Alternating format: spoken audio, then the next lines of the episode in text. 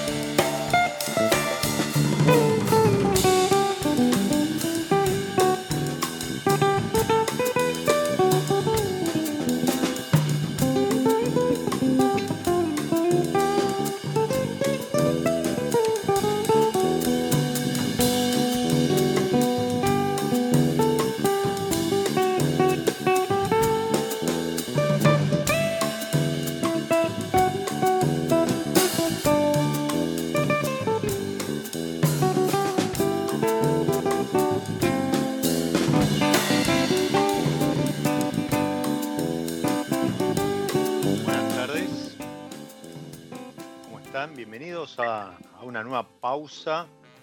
Bienvenidos a, B.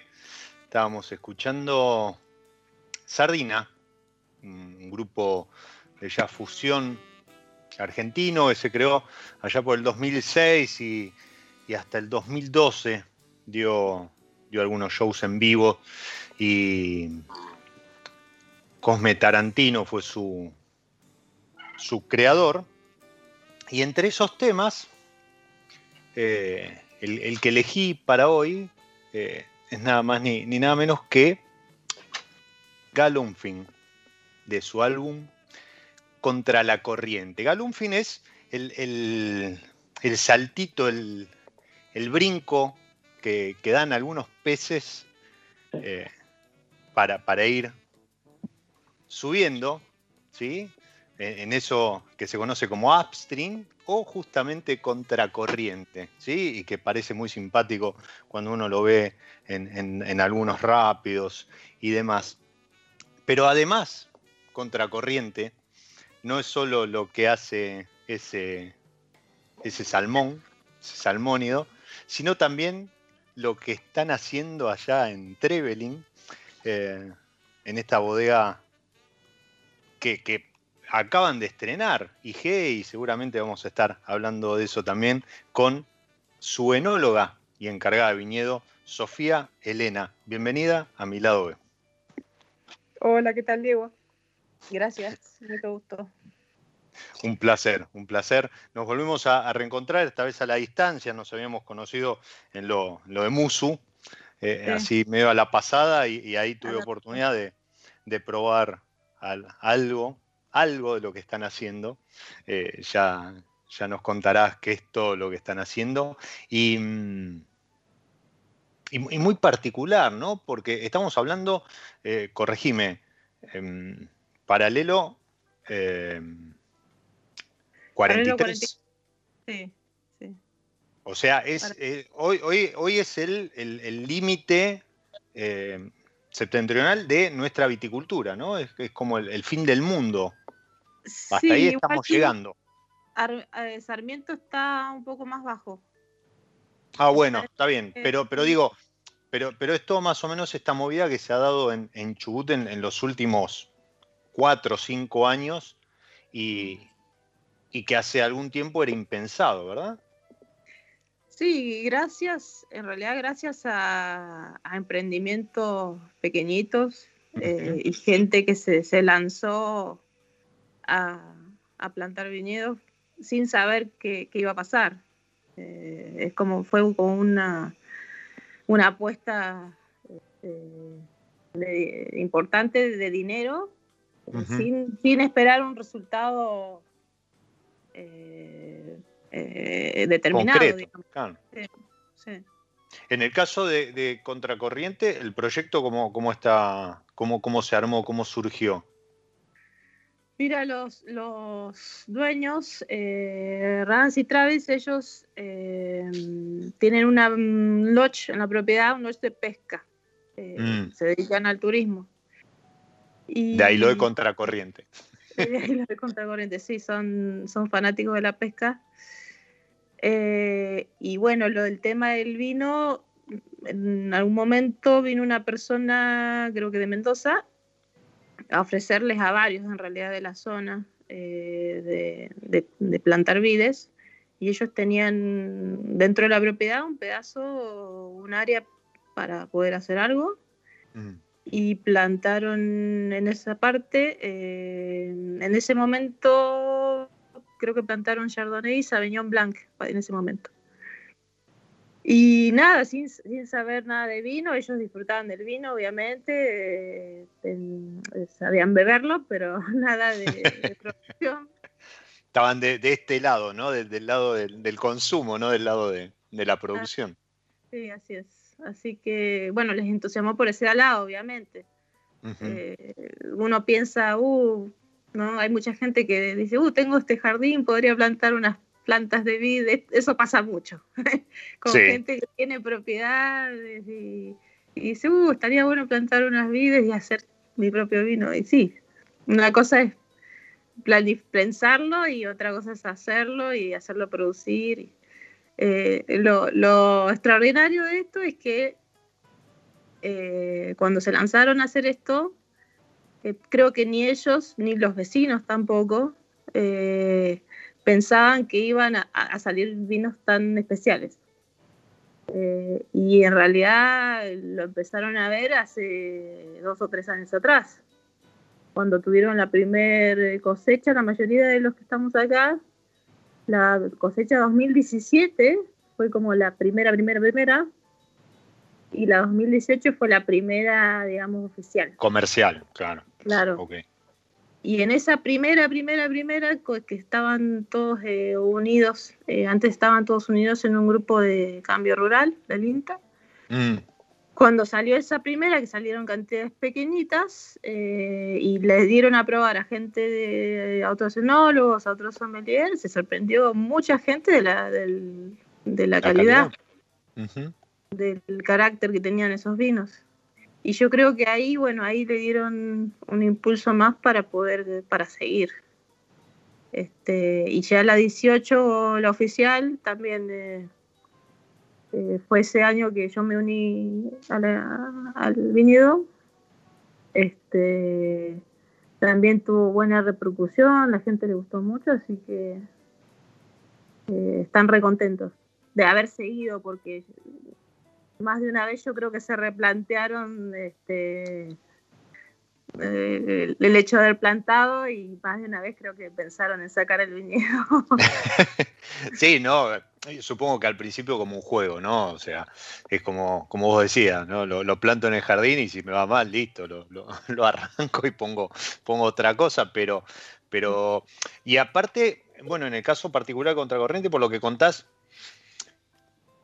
se sabe que la, viticultura no es una industria barata, en el sentido que como que tenés ahí 3, 4 años de, plantar y, nada, invertir, invertir, invertir y, con suerte al cuarto o quinto año podés empezar como a producir y, generar algún tipo de ingreso, pero eh, muchos lo que hacen es plantan y para dar soporte ahí a esa plantación instalan o algún restaurante o algunas cabañas y demás. Acá el proyecto, bueno, ya contaba con eso. Sí, eso es lo bueno, que, ya había un ingreso por otro lado, por suerte. Y, y, sí, con eso se sostuvo eh, el, viñedo al principio, que demandó no solo eh, la infraestructura, la mano de obra para mantenerlo, sino todo lo que es el control de antiheladas, el control contra vientos, contra pájaros y el clima extremo que tenemos acá. Seguro, seguro, sí, no, no, no es de vuelta, no es Mendoza, sí, que aparte uno tiene todo ahí todo más cerca, sí, este, y, las logísticas son otras y, demás, y, por ende los costos. Y a vos cuando te proponen ir eh, a, a este rincón del mundo, ¿Vos estabas trabajando o, estabas recibida, pero estabas buscando trabajo? Sí, yo estaba en Chile eh, ah, en el 2018, pero empecé a, cuando, estando en Chile, yo había hecho vendimia dos años seguidos en Viña Ventisquero, eh, eh, cerca de Milipilla, y Después entré como encargada de viñedo y bodega en François Lurton de Chile, en Lolol, Santa Cruz. Mm, sí. Pero cuando entré empecé a buscar ya un proyecto para... Un de este lado. Sí, para este lado. Eh, porque a volver para Argentina. Eh, ya me estaban confundiendo con chilena, así que no me gustaba. Te contamos a los que están escuchando que, que Sofía Elena de apellido. Sí. Eh, muy bien. Hago la, misma aclaración que recibí hace, hace un par de días por, por mensaje privado. Eh, es de Bahía Blanca, eh, criada en Buenos Aires y con familia en Mendoza y recibida en la Universidad Massa, licenciada en enología de la Universidad Massa de Mendoza. Así es. Bien. Entonces, dijimos, estabas ahí en François Lurton del lado chileno y estabas buscando de este lado, pero supongo que estabas buscando, va, no sé, ah. es un prejuicio, pero estabas buscando en Mendoza, San Juan, a lo mejor. No, no, estaba buscando a alguien que estuviera plantando en el sur, eh, o, incluso en Río Negro. Estaba buscando trabajar en una zona de, clima frío. Frío. ¿Y por qué? ¿Por qué esa, esa preferencia? Porque son los vinos que, me entusiasman y con los que me, gusta trabajar. Eh, la verdad que no, no, o sea, trabajo, cuando uno busca trabajo en, vino, bueno, eh, depende, muchas veces depende de dónde esté viviendo, eh, la familia. Yo estaba con posibilidad de, de, trasladarme a cualquier sitio en realidad.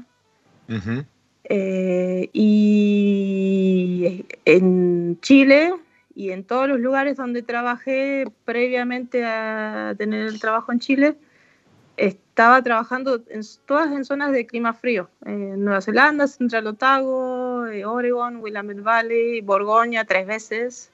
Me encanta Borgoña. Y este, así por haber trabajado, por haber tenido esas experiencias, eh, me entusiasmó el hecho de poder hacer algo en un clima parecido en Argentina. Y bueno, al principio busqué en Valle Duco en la parte alta, a ver si alguien estaba con proyectos nuevos para hacerme cargo de algún proyecto. Busqué en Patagonia chilena también, por, las, por si acaso.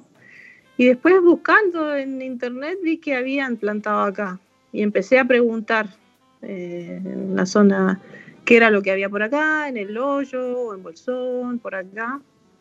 Y así me contacté con, con y Travis, eh, un poco de casualidad, y empecé a charlar con ellos, yo estando en Chile todavía.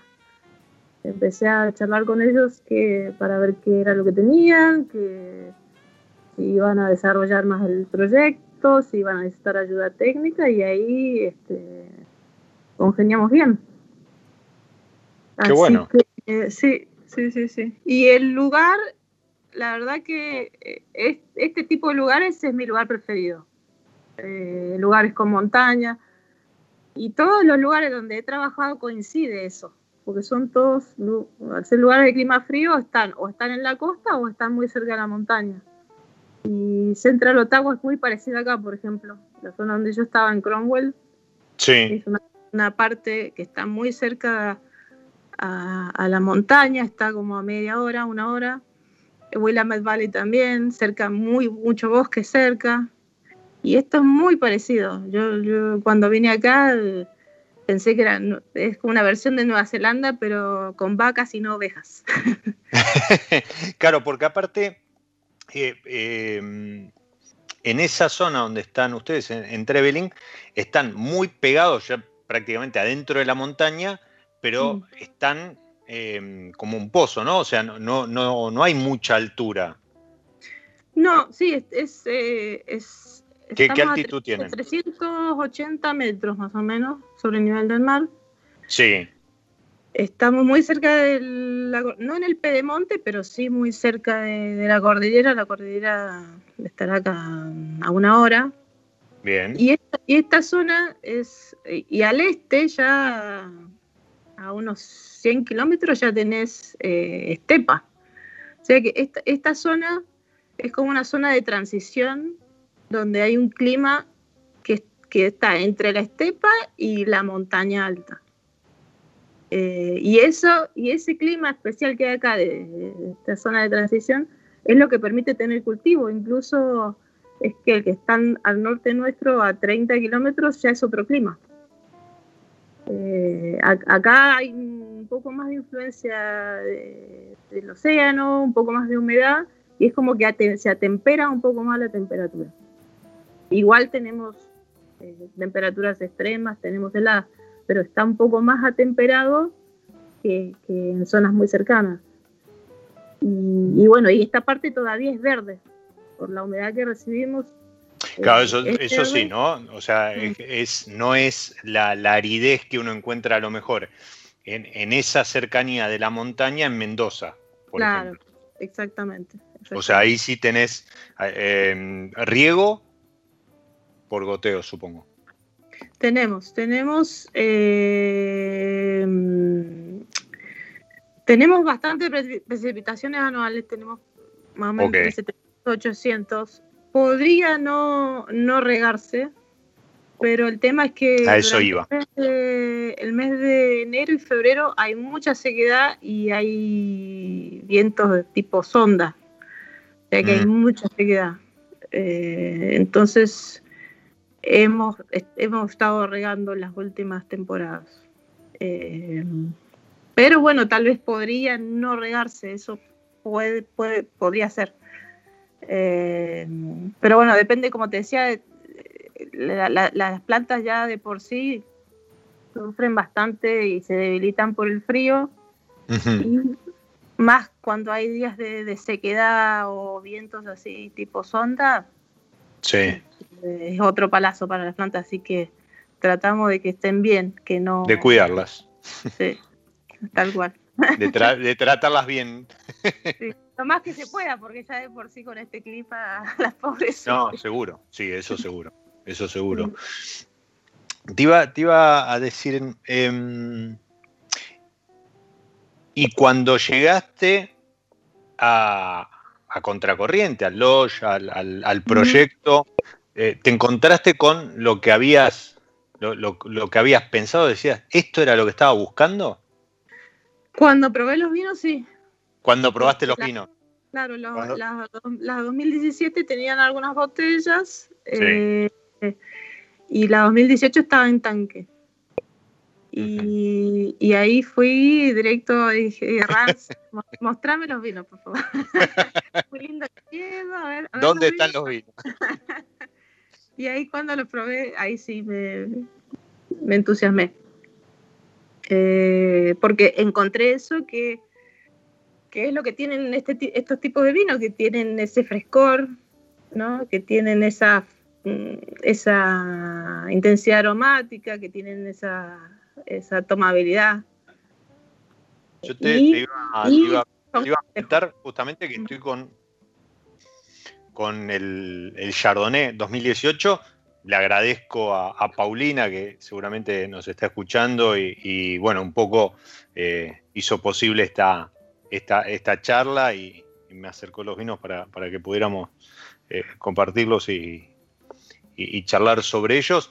Em, lo, siento una frescura y un chardonnay perfil muy cítrico. Sí, sí, sí, sí. O sea, con, buena acidez, equilibrado, pero, pero me sorprende eso. O sea, mm, no, no a lo mejor la nota de lima, ¿sí? los cítricos más suaves. No, no, es un, limón y, y nada, invita a seguir tomando porque, porque, porque hace salivar y, se siente la, frescura en boca. Tal cual. una muy buena expresión aromática. Sí, sí, sí, sí. Esto es el eh, lugar. Eso es el lugar, no hay, no hay, no hay nada raro, no hay nada de magia, es solamente el lugar, es lo que da la uva. Y bueno, la, la o sea, el desafío o el, lo sorprendente en realidad de acá es que eh, por, las analíticas o por el nivel de alcohol o el nivel tan alto de acidez, eh, que tenga ya gusto y aromas estas uvas. Eso es lo que más sorprende. Eh, y bueno, eso se traduce en el vino porque no tenés verdor ¿no? Tenés una, no, tenés una acidez de verdor, una acidez que corta y se, y se muere el vino a mitad de boca. Tenés eh, una acidez agradable que te hace salivar y además tiene persistencia en boca.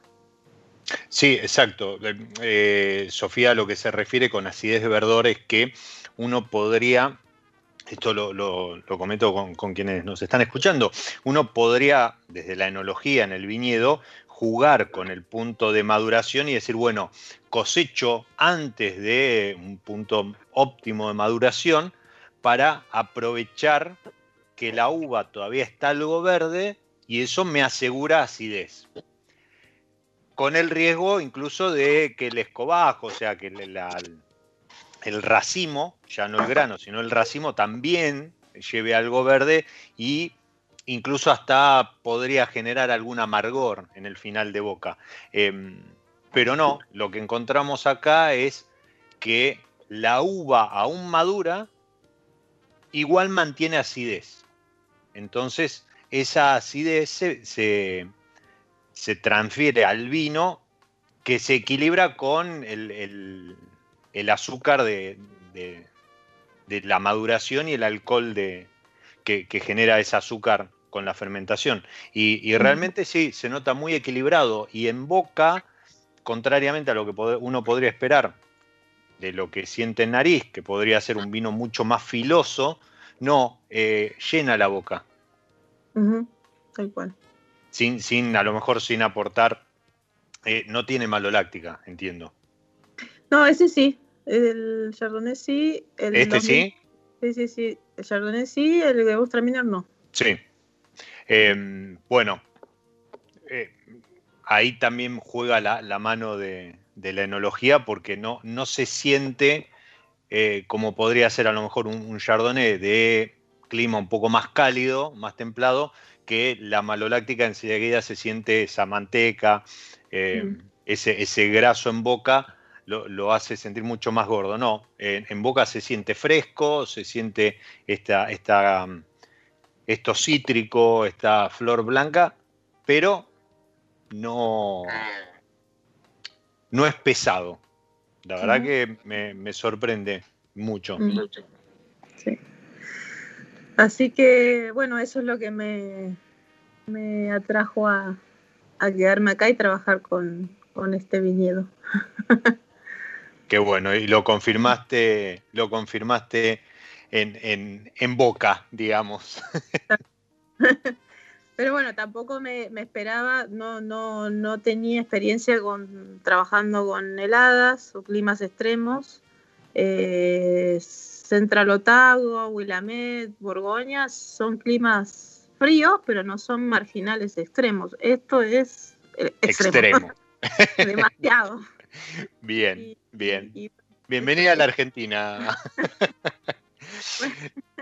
Le, mando un saludo, un abrazo enorme a, Matías Berrondo, a Matt, que está preparando su, su Taninos Cyberfest y se hizo un lugar para escucharnos, un lugarcito para escucharnos. Y pregunta, em, ya que estuviste del otro lado, diferencias y similitudes con lo que es Osorno en Chile.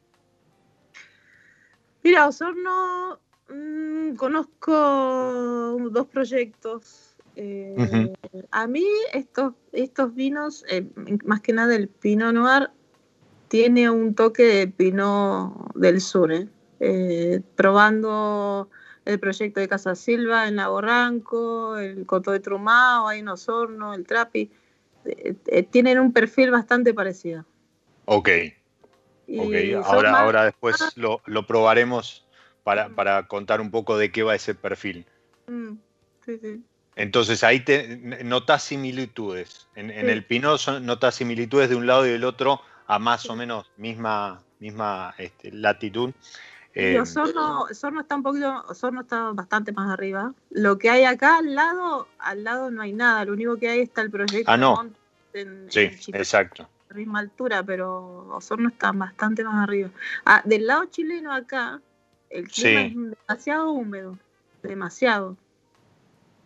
Acá es, acá es húmedo, eh, bastante en primavera y, principio de otoño, pero del lado chileno es mucho más húmedo, tienen más, mucha más precipitación, incluso yendo a, la frontera que está a 30 kilómetros, que uno de los proyectos está más cerca de la frontera, eh, tienen más precipitación, como 200 milímetros más. Ah, bueno, ok. Mm. Sí, ya, ya es y, a lo mejor podría parecer, para alguien que vive en Buenos Aires, podría parecer poco, pero, pero en términos de, viticultura, 200 milímetros hace, hace una diferencia importante. Sí, sí, sí. Supongo que vimos clima, vimos eh, las particularidades que ese clima, que esa región le, le aporta a, a la uva y eso después se termina expresando en el vino. Em, hablamos también un poquito de, lo que es la, altitud, el tema de los suelos.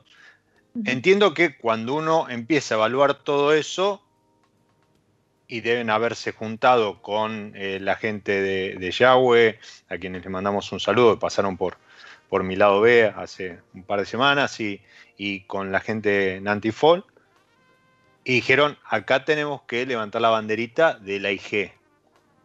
¿Verdad? ¿Cómo, fue ese, ese proceso? Eh, bueno, fue iniciativa de, Marcelo. Eh, sí. De, pedir la IG. Eh, y bueno, lo que lo que lo que se destaca de eso es que en realidad, bueno, eh, pedir la IG es un trámite, ¿no es cierto? Pero lo que lo, la, una IG se otorga eh, cuando el panel de, gente que degusta los vinos de Trevelin encuentra que hay un, factor único que define esos vinos, o que hay un perfil único que define esos vinos, por eso se dan las Y eso es lo que, lo que el INB confirmó digamos, que, los vinos de acá sí son únicos, sí tienen un, perfil único que no es parecido a ninguna otra IG eh, en Argentina. Y, y eso es lo que, lo que se destaca de eso, lo que se rescata de eso. Eh, pero bueno, no deja de ser un trámite y, justo, justo ahora eh, que haya salido también nos, nos da, da, pie o da incentivo para seguir, para seguir trabajando con estos vinos y este, que, que no hayan dado una IG después de dos añadas es eh, ridículo. No, a ver, es... Es bastante destacable. Primero, es sorprendente por cómo se dan las cosas en, nuestro país, ¿no? Donde vos tenés lugares en, otros, en otras regiones donde hay un tira y afloje, que no porque la IG estaba registrada como marca, entonces hay que ir a pedirle permiso a no sé quién, o no, pará, porque ahora la IG le agregamos otro pedazo más. Pero entonces cuando empezás a ver diferencias, decís, bueno, pero pará, porque los vinos del lugar este que me agregaste como a la misma IG no tienen nada que ver. y por eso, eh, creo que lo, que han hecho lo que han hecho ustedes en, en, Trevelin, ¿sí? Eh, con, tan poca historia, es para mm. sacarse el sombrero y aplaudir, porque es como se deben hacer las cosas. ¿sí? Eh, si bien coincido, a lo mejor es muy pronto, pero, pero que hayan podido demostrar que los vinos, más allá de carácter, particularidades y demás, tienen una impronta tal que merecen decir en la etiqueta IG Trevelin, eso, eso es genial. Y no solo para el mercado interno, esto también para, el mercado externo le da, le da, un impulso porque uno ya empieza a hablar de, desde otro lugar, ¿no? Lo, ven desde, desde otro lugar. Tal cual. Vamos a hacer una pausa dentro de, la pausa, pero a la vuelta vamos a hablar un poco más de, los vinos, de la cantidad de botellas, de, lo que implica a lo mejor hacer vino en una región como Trevelin, con todo esto que vos comentabas, ¿no? Riego, heladas, vientos y, bueno, además de logística, insumos y demás, porque mm, eh, entiendo que no debe ser algo fácil y mucho menos eh, económico, así que vamos a estar profundizando sobre eso. ¿sí?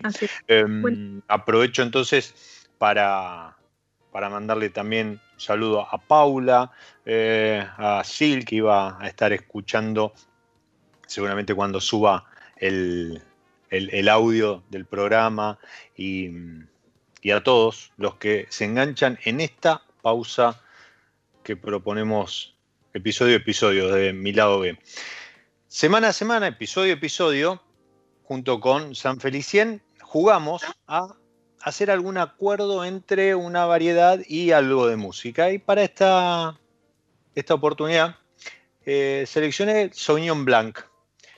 Y sabemos que es una variedad de las muy aromáticas dentro de las blancas. Tan aromática que parecería que lança perfume.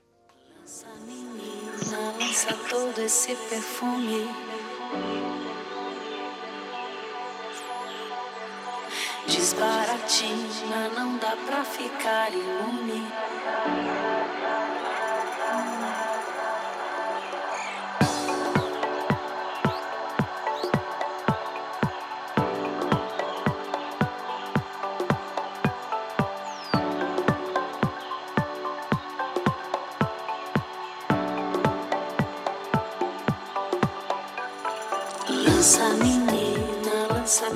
Esse perfume.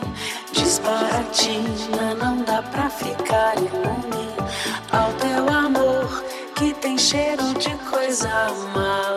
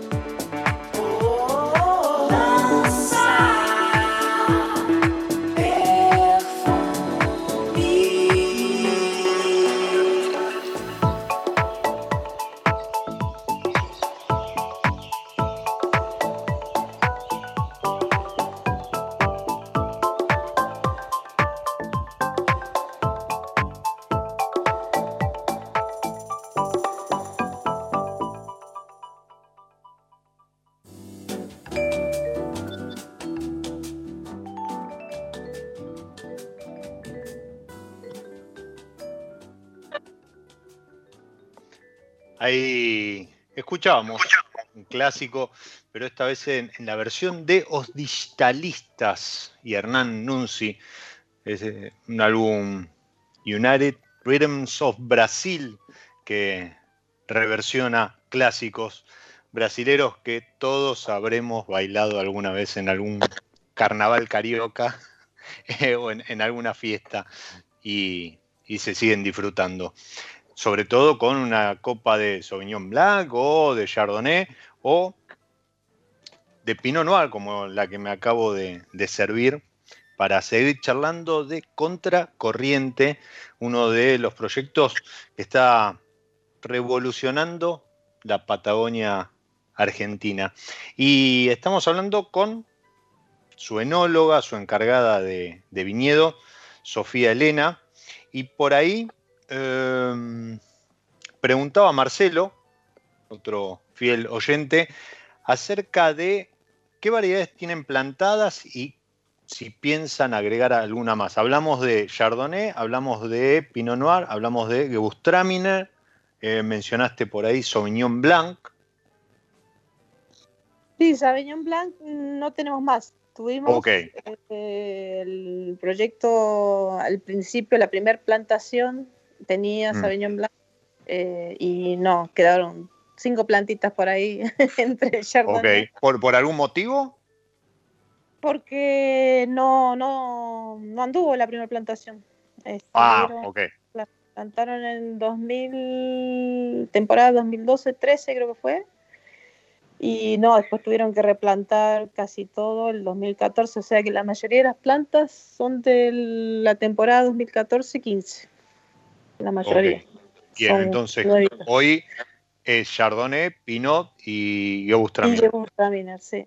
sí. Nos quedan unas plantitas de Riesling eh, en un rincón, pero son poquitas y tenemos algunas botellas guardadas de Riesling. Eh, mm. Pero bueno, es para, para visitas especiales de vino, seguramente quedarán. Ya estoy anotando. 19 de octubre parece que vuelven los, los vuelos, así que hay que, hay que aprovechar esas, esas botellitas de Riesling porque debe estar buenísimo.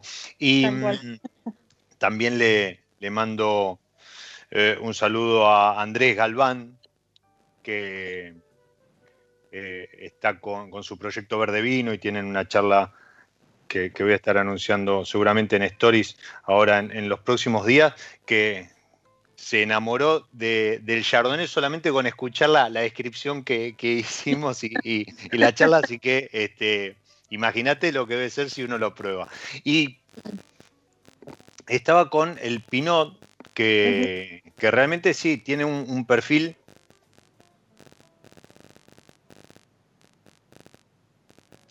perdón la pausa, pero estaba, estaba apreciándolo. Tiene, tiene un perfil que se separa a lo mejor de lo que estamos acostumbrados, como em, más bien terroso, champiñón, sotobosque, em, em, tierra húmeda y demás. Creo que va más por, bueno, sobre todo la fruta. Sí. Mm. Mm. Y tiene, tiene, mm, tiene algo animal. Esto es, eh, es eso, eso que mencionabas respecto del de Chile y que, que se, da, se da acá en, en Trevelin. Eh, yo lo que encuentro de similitud con Chile es eh, el frescor y ese toquecito de menta, ¿no? Ese toquecito de menta con fruto rojo, pero ácido, no Sí. frutilla. Porque a mí, a ver, lo- la- la- comparando con por ahí pinos de climas más cálidos, eh, yo lo que encuentro en los pinos de clima cálido, la gente que hace muy bien pinot en clima cálido tiene un muy buen uso de la barrica. Sí. Y en la fermentación por ahí deja racimo entero, lo que le da un toque de frescor. Cuando trabajé en Borgoña, las añadas que eran frías no se usaba racimo entero, porque ya venía la uva con una acidez importante y con frescor. En cambio, en los años cálidos se usaba más racimo entero, le da un toque más de frescor. Esta, esta, mm, esta uva, estos racimos, ya de por sí son de vendimias frías, entonces no usamos esto bajo, pero sí igual tienen un toque de, de menta y un frescor eh, interesante. Tiene- Sí, y el de vuelta. Claro, Lo, lo- lo que, lo que vos mencionas de la menta es lo mismo que pasaba en el Chardonnay. Es una nota eh, herbal, ¿sí? Pero de vuelta, no porque venga verde, ¿no? Sino, sino propio de, de- de- de la maduración y, y del lugar. tal cual, tal cual. Y bueno, a mí lo que me entusiasma eh, es, es ese es ese perfil de frutos rojos pero ácidos, no esa frutilla, mermelada de frutilla. No, Eh, es más de, no, no me sale mora. mora, frambuesa, muchos chicos acá, eh, los guías de pesca que nos ayudaron a cosechar la temporada pasada. Bien. Eh, muchos de los chicos sacaban, uy, huele a sauco. Y ellos como muchos son de claro, acá, exacto. huele a sauco, huele a, a estos frutos que hay en el bosque chiquititos, tipo Sí, de valla muy chiquita, bien ácida. Bien Así típico de, las mermeladas y, y- y los Tal- jugos de, de cuando uno visita Bariloche, el Bolsón y, y demás, ¿no? Es, eso mismo. Y nada, y eso volvemos a lo mismo, son, te invita a seguir tomando y no te empalaga. Eh, por ese es el estilo de, de vinos que sale. Y bueno, el 2018 tiene barrica usada, quinto uso, aunque tiene un toquecito igual eh, de barrica, pero bueno, son de quinto uso muy poco. Y el 2019 ya usamos un 30% de barrica nueva, o sea que eh, tiene otro perfil y una barrica que con la que yo trabajé en Borgoña, que le da un toquecito más de sotobosque eh, o de, de frutos secos, que quedó muy interesante. El 2019 quedó muy bien. Yo creo que puede ser una, combinación. ¿Cómo? Perdón. Digo, yo me lo tomo. No, no, pero digo que puede ser una combinación muy buena porque está muy fresco, ¿sí? Pero a lo mejor uno cuando te dicen, uh, tomá esta copa de, de Pinot, uno espera esto que, que vos mencionas, ¿no? Eh, eh, el sotobosque, a lo mejor eh, Mm. algo, algo más, más de, de- de humedad, champiñones y demás. Cuando probás este, es, es un jugo de frutos eh, del bosque impresionante, pero le falta a lo mejor ese toque que supongo también que puede ser esto que vos decís, ¿no? El trabajo con madera eh, muy usada y demás, que, que deja la expresión de la fruta muy presente, muy, muy, muy, muy Sí. adelante. ¿sí? Igual, igual lo- los vinos, los pinot, los grandes pinot son, son una bomba de fruta. Sí. Sí. Eh, Nosotros tenemos, estamos acostumbrados al otro perfil. Claro, claro. Sí, Pero, pero está, está, está muy rico. Y, y por ahí Silvia preguntaba, eh, y creo que va por ahí, ¿no? Eh, ¿Qué es lo que caracteriza un vino de, de, de la IG Trevelin en, general? ¿Qué, qué... En general sería eh, así desbalanceada, no, no agresiva, eh, intensidad aromática, eh, eh, bajos en alcohol y este, más, más que nada eso. Eh, o sea, Estaba esas tres mirando. cosas- esas tres cosas los caracterizan y después te puedo hablar bueno, del perfil de los blancos, eh, las frutas florales, ¿no? Eh, fruta, fruto de bosque en el pinot, eh, más tirando a aromas sutiles de flores o un toque de hierbas de campo y no tanto a fruta madura, compota y eso.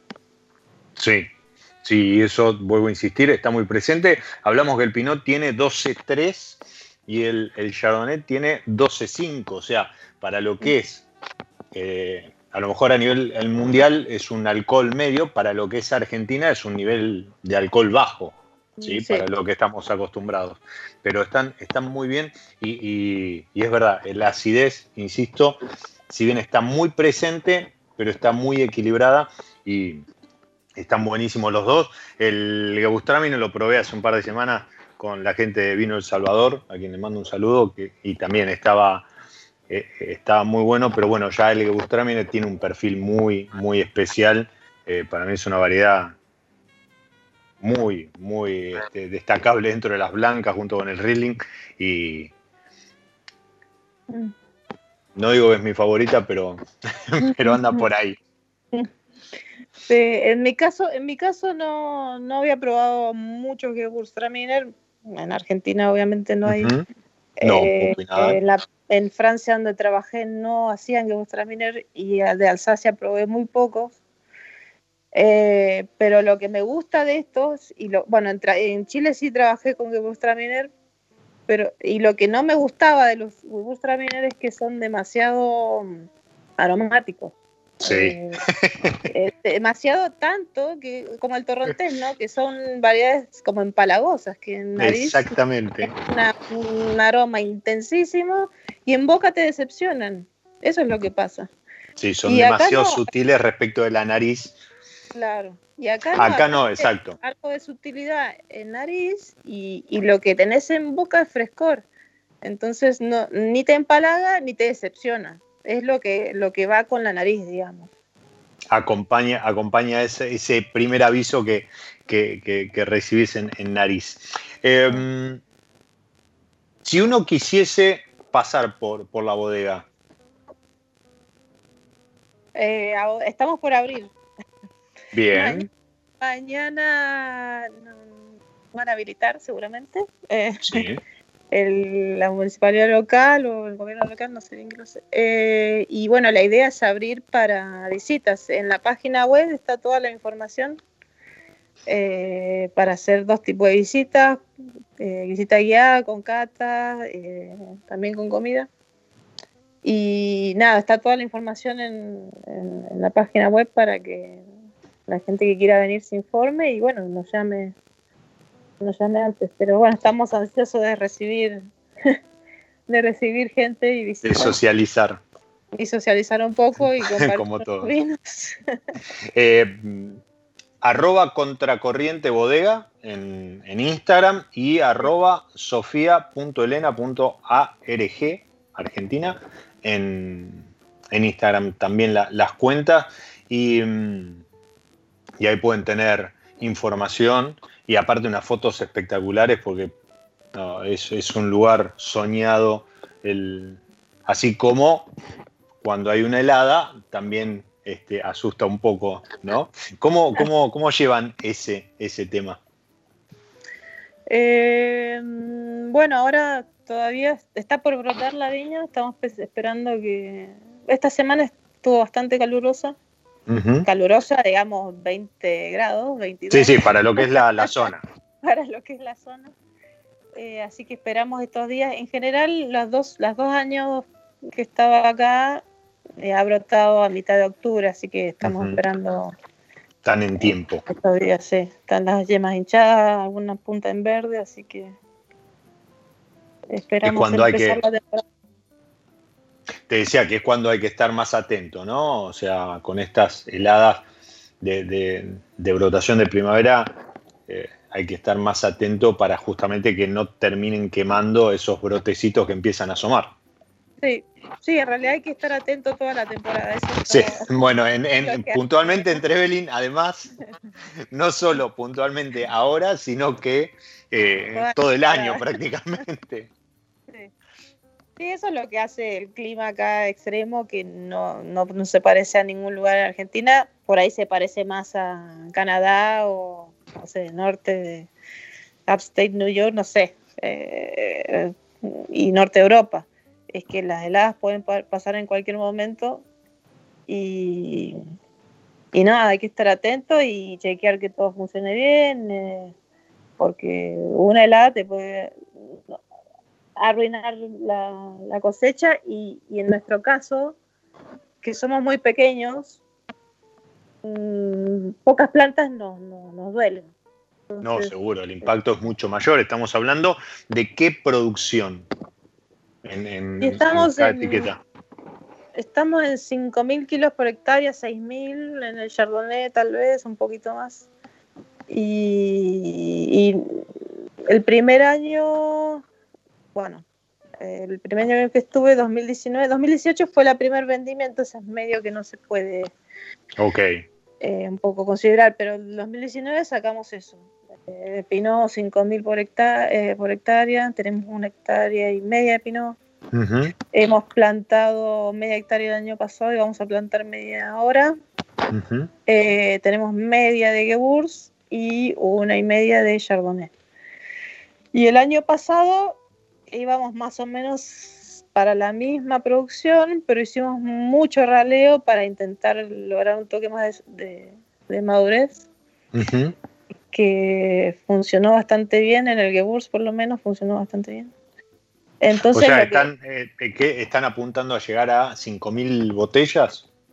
Más o Eh, menos. más o menos en Chardonnay estamos sacando 3.500 botellas. Ah, ok. En el Gewurz 1.500, 2.000, depende del año.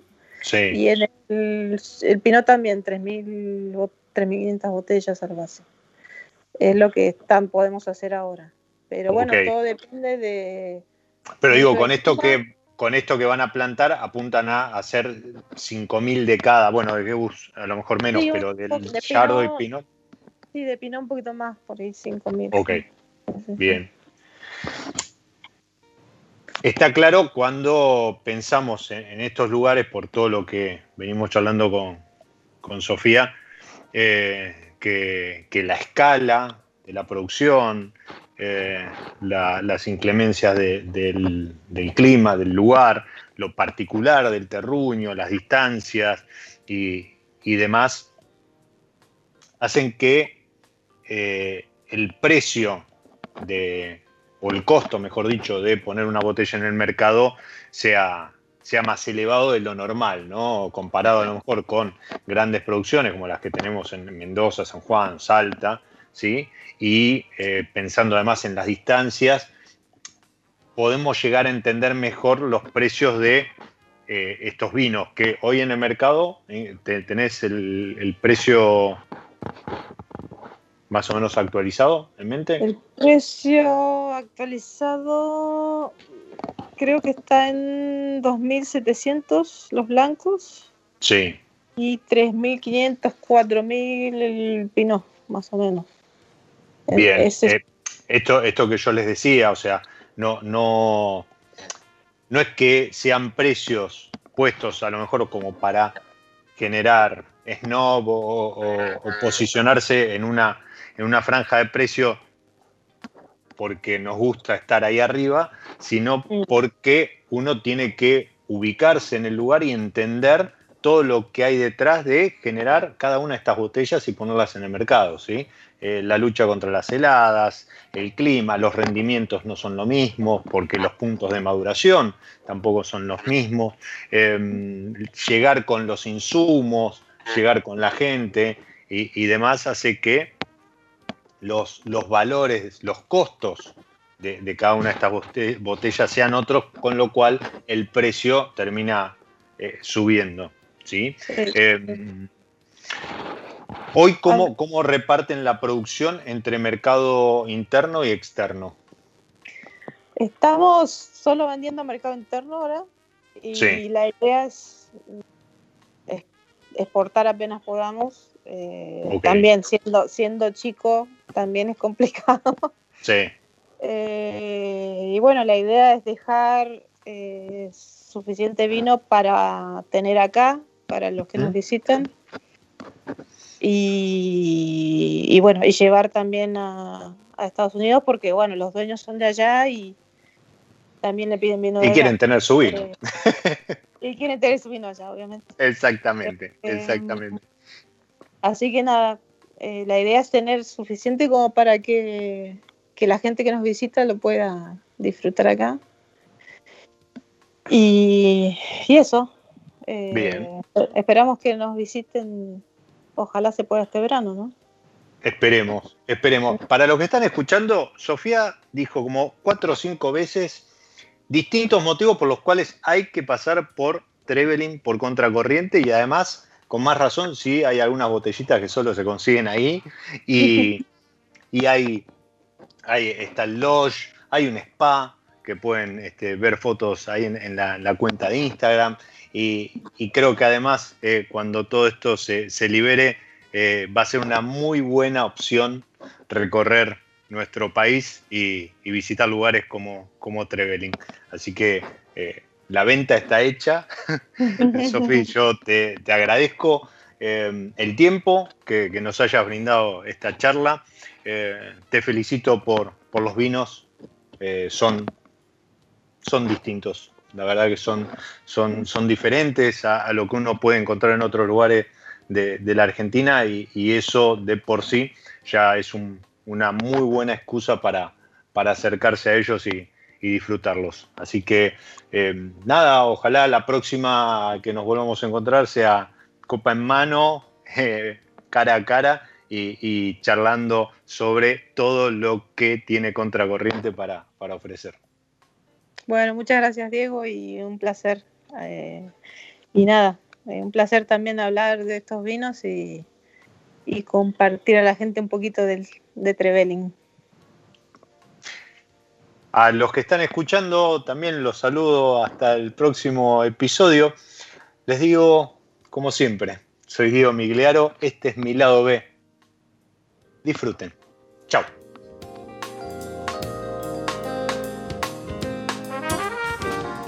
Nos encontramos en cualquier momento en otro episodio de Mi lado B.